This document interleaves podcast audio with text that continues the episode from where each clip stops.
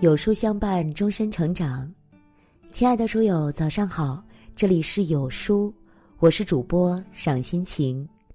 那今天我们要分享的文章是：一个人最大的格局，听难听的话，读难读的书，做难做的事。一是听难听的话，不知你是否发现，当你进入社会后，大多数人对你说的几乎都是好话。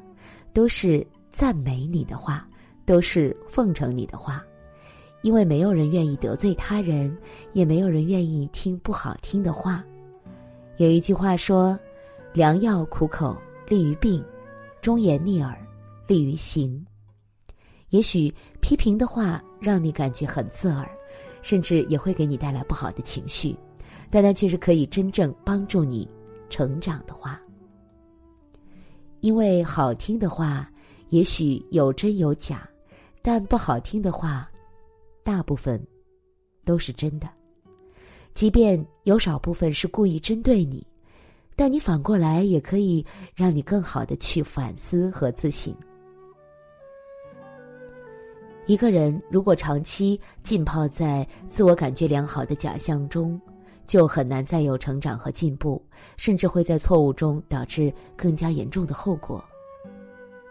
如果你能从那些批评你的话中，学会去对镜自照，一点点的去改进和完善，就会变成一个越来越好的自己。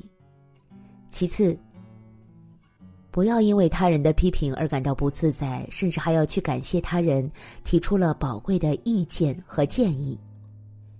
因为肯指出你错误的人，才是真正对你好的人；愿意去听批评话的人，才是真正聪明的人。二是读难读的书。如今我们都在倡导多读书，可是读书不仅仅是快餐式的阅读，不仅仅是碎片化的阅读，更不只是各种信息的简单堆砌。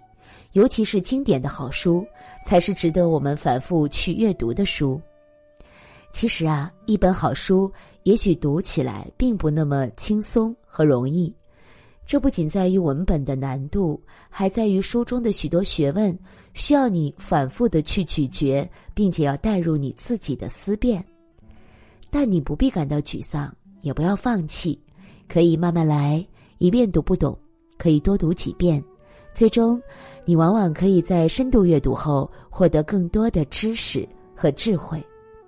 反之，一本读起来轻松，但并没有太多营养的书，也许读起来是不费力的、不费脑的，甚至也不需要去思考的。但最终，你读完以后，不仅浪费了时间，也没有收获到真正对自己有益处的思想。读一本好书呢，就是站在巨人的肩膀上看世界；但一本不好的书，却可能会拉低你的格局和层次。三是做难做的事，大多数人喜欢做轻松且安逸的事，比如每天玩玩手机、打打游戏、追追剧，因为他们不会给你带来任何的压力和负担，甚至会无限满足你的惰性。但唯一的坏处是，也许刚开始你会为此感到愉快，在不知不觉中，你的时间就荒废掉了，并且整个人的状态也会变得越来越糟糕。只有少数人会去做那些难的事，比如每天把时间花在读书、学习和思考上，因为在这个过程中，你要付出辛勤的汗水和努力，要不断的去挑战自己。以及不断的走出舒适区，但好在真正让人成长和进步的，常常是这些让你感到难且正确的事。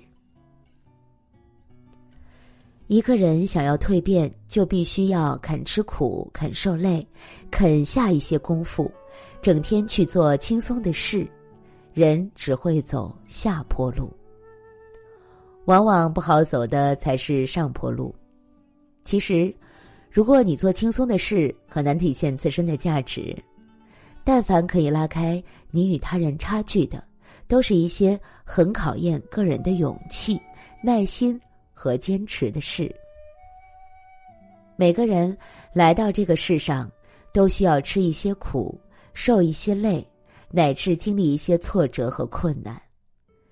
好走的路走多了，人生的后半段就只剩下难走的路了。如果刚开始去走了很多难走的路，那未来你的人生才会真正变得轻松啊！其实，在这个世上，真正厉害的人都是长期主义者。也许他们当前做的事看起来会很苦、很累，甚至是自我折磨，但只要坚持下去，就一定会对自己大有裨益。人这一生啊，总要辛苦一阵子，才能享受一辈子。比如，当你听了难听的话，就可以更好的改善自己。当你读了难读的书，成长的速度才会更快。当你做了难做的事，才会更好的去锻炼和提升自己。但如果你先享受了一阵子，未来就会苦一辈子呢。